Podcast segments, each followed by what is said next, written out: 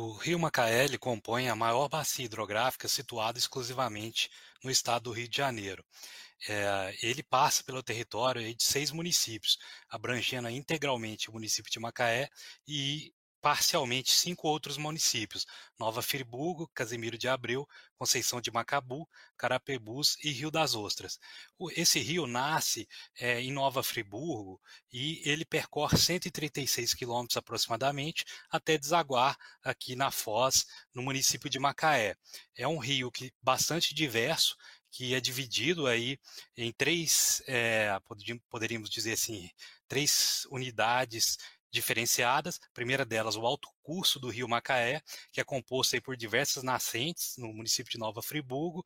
A segunda, o médio curso do rio Macaé, que é uma parte do rio com grandes desníveis. E a terceira, o baixo curso, que é é composto aí por, por, uma área de baixada pela região litorânea e também onde o rio deságua no Oceano Atlântico. Comissão de Defesa é, do Meio Ambiente da Assembleia Legislativa do Estado do Rio de Janeiro convocou aí uma ah, audiência pública para debater questões socioeconômicas do Rio Macaé, que estão bastante em evidência na atualidade, devido ao impacto de novas atividades econômicas que estão sendo licenciadas aqui é, na bacia hidrográfica e que tem potencial para impactar negativamente aí a disponibilidade de recursos hídricos do rio. Participaram da audiência pública a Comissão de Defesa do Meio Ambiente da LERJ, né, que, que presidiu é, esta audiência representada aí por deputados estaduais, também participar um vereador da Câmara Municipal de Macaé, é, representantes do município, da Universidade Federal do Rio de Janeiro e principalmente a sociedade civil, que foi representada massivamente por diversas associações e organizações não governamentais. Balanço hídrico é a relação entre a disponibilidade e a demanda hídrica, ou seja, a vazão que resta no rio após a retirada de água para diversos usos, como uso industrial, abastecimento público, uso agropecuário, entre outros. Né? O rio Macaé já durante a elaboração do seu plano de recursos hídricos no ano de 2012, foi constatado aí diversos pontos do rio Macaé em que há, já há uma preocupação com a vazão de referência do rio após a, é, a retirada aí de água para os diversos usos. Assim, por exemplo, na margem direita do rio Macaé, exi existem pontos de captação para abastecimento industrial cuja vazão está comprometida em 60 a 8% da vazão máxima de referência. Na região denominada Severina, outro ponto em que há uma preocupação com ah, o comprometimento da vazão máxima do rio Macaé após a retirada para usos de termoelétricas, de atividades industriais e para abastecimento público. Além disso, o rio sofre atualmente com o assoreamento decorrente, sobretudo, do uso inadequado do solo por atividades agropastoris.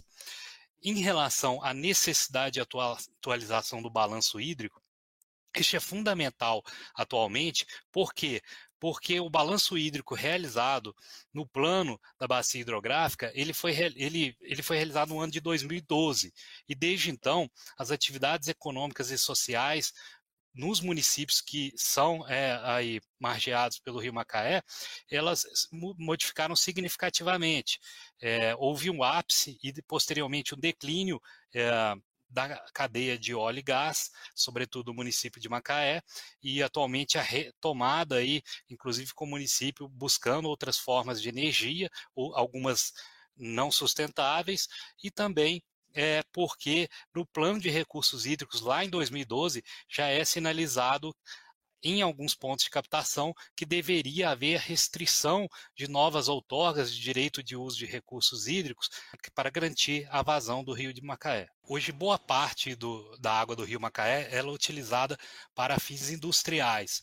Contudo, a grande preocupação que surge aí para a sociedade e também para o Ministério Público, através do grupo temático Segurança Hídrica, é, está relacionada com a, com a implantação de novos empreendimentos que podem demandar quantidades significativas de água. A título de exemplo, nós temos há projetos de, de, instalação de pequena central hidrelétrica é, no, rio, no curso do rio, de pelo menos três termoelétricas e também de um terminal portuário. Todas essas atividades podem demandar quantidade significativa de água. Por isso é fundamental que o órgão ambiental, é, gestor do recurso hídrico, ele dê transparência e possibilite ao Ministério Público e também à sociedade civil que acompanhe esses processos de licenciamento para que é, avalie se há água suficiente para a instalação desses empreendimentos.